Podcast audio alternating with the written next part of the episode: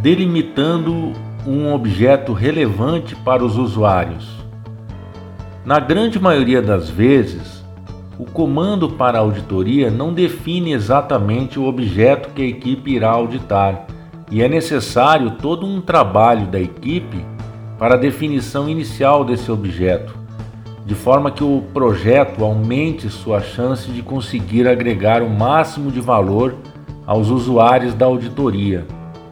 O mais importante quando vamos delimitar um objeto é que a equipe esteja na mesma página, ou seja, que seus membros consigam ter a mesma visualização dos elementos que vão trabalhar, os quais estão relacionados ao, aos três P's: pessoas, processos e produtos.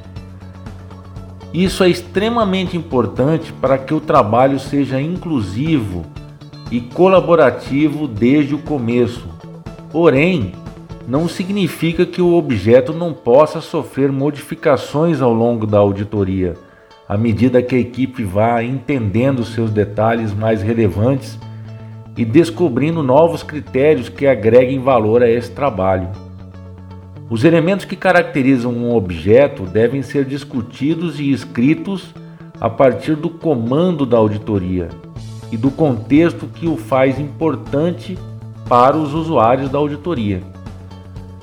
Uma boa história para explicar melhor o que se diz é a que trata de uma solicitação que certa vez chegou para uma equipe de auditoria, um longo texto escrito explicando que todas as vezes que era tempo de safra nos Estados Unidos, os preços das principais commodities agrícolas exportadas pelo Brasil tinham preços elevados, e sempre que a safra era brasileira, tais preços caíam, fato que causava grandes prejuízos aos nossos agricultores. Por isso, o Tribunal de Contas da União teria que fazer uma auditoria para que o problema fosse solucionado.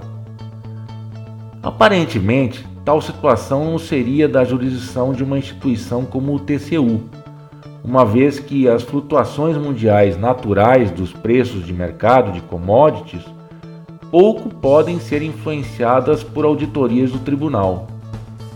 Porém, um olhar mais atento do problema pode nos levar a fazer uma série de questionamentos antes de descartarmos trabalhar no tema. O que pode estar por trás dessa solicitação? O que incomoda o setor ou área que o solicitante representa e que pode afetar vários setores da sociedade? O que isso tem a ver com os processos governamentais que o tribunal audita? Como isso afeta os principais usuários de uma auditoria nesse tema, como os principais tomadores de decisão e influenci influenciadores do país nessa área podem valer-se do nosso trabalho para resolver o que vem incomodando esse setor da sociedade? Refletir sobre essas perguntas, de preferência com a participação de pessoas ou profissionais próximos da equipe e que entendam do assunto ou tenham tido experiência com o tema, ajuda a pensar em possibilidades para reduzir a termo um objeto de auditoria que possa ser o ponto de partida para um produto que agregue grande valor mais à frente. Consideradas essas perguntas e o contexto da solicitação ou comando de auditoria, qual seria o objeto que seria avaliado em oposição ao critério que seria escolhido? Como poderíamos trazer o tema abordado pelo comando da auditoria para a mecânica geral de uma auditoria? A comparação o que é versus o que deveria ser? Uma boa discussão colaborativa na equipe, veremos isso mais à frente, pode levá-la a entender que o problema pode estar na época de vendas dos produtos, quando há mais oferta frente à demanda, o que poderia ser solucionado por políticas de estímulo ao armazenamento de commodities ou ainda poderia vir de distorções sazonais de preços que podem levar o valor de venda dos produtos a ficar abaixo de seus custos de produção, o que poderia ser corrigido por políticas de preços mínimos ou por atividades regulatórias de mercado.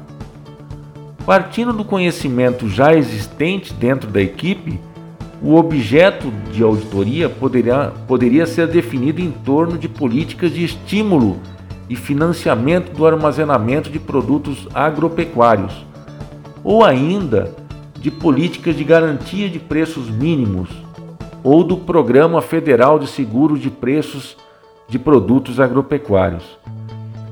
Veja que, nesse caso, não seria gerada uma resposta mágica sobre qual seria o objeto de auditoria, mas possibilidades de delimitações de objetos de auditoria promissores, com potenciais de levar a um trabalho relevante no contexto apontado, que agregue valor aos usuários da auditoria.